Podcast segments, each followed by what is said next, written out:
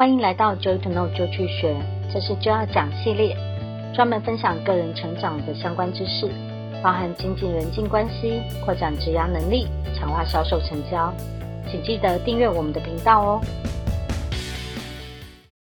今天要跟你分享落实计划的三大要点。常常我们听人家说做计划，做计划，有好的计划就是成功的一半，但是我却想告诉你，没有执行的方法。做再多的计划都会是误会一场，同意吗？我见过太多人讲的一口好计划，听起来迷人又美好，但是却迟迟没有看到任何实际的成果，最后都是一场误会，白白浪费了许多时间。我呢，一直以来都是一个实作派的人，所以当我决定要做某件事情的时候，我会花一点时间去规划方向，接着呢，就是尽可能的将这些计划安排好去执行。所以最后我能够在预期的时间内看到成果，所以今天也想来跟你分享一下如何让计划转成是可行的行动，并且让它实现。首先呢，你要考虑到合理的时程安排，在这里所谓的合理是这个行动到底会需要花多少时间，你得去留意。我来举个例子，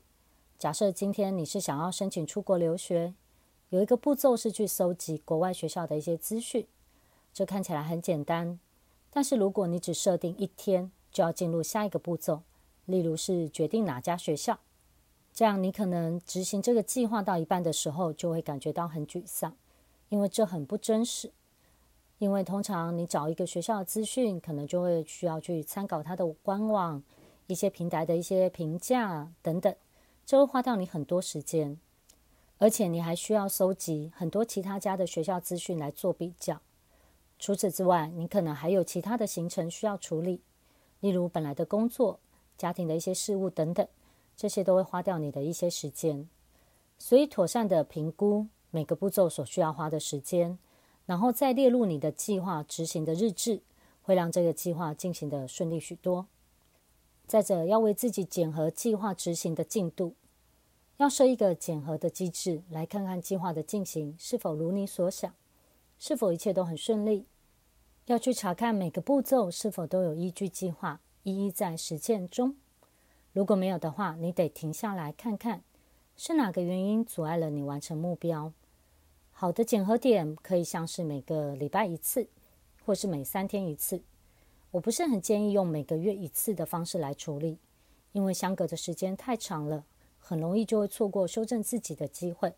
导致时间就溜掉了，计划也泡汤。第三，维持良好的纪律，这是第二个要点的延伸。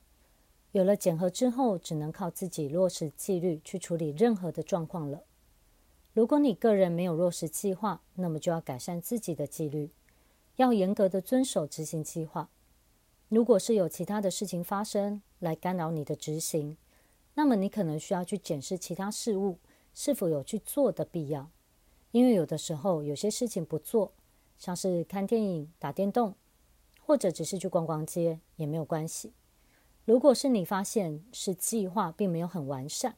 没有关系，那就整体再重新评估一次，为你自己所定下的步骤时程再做整体的调整与规划，然后重新落到你执行的日志里。总而言之，你需要去找出延迟的理由，然后针对真正的原因做一些处理。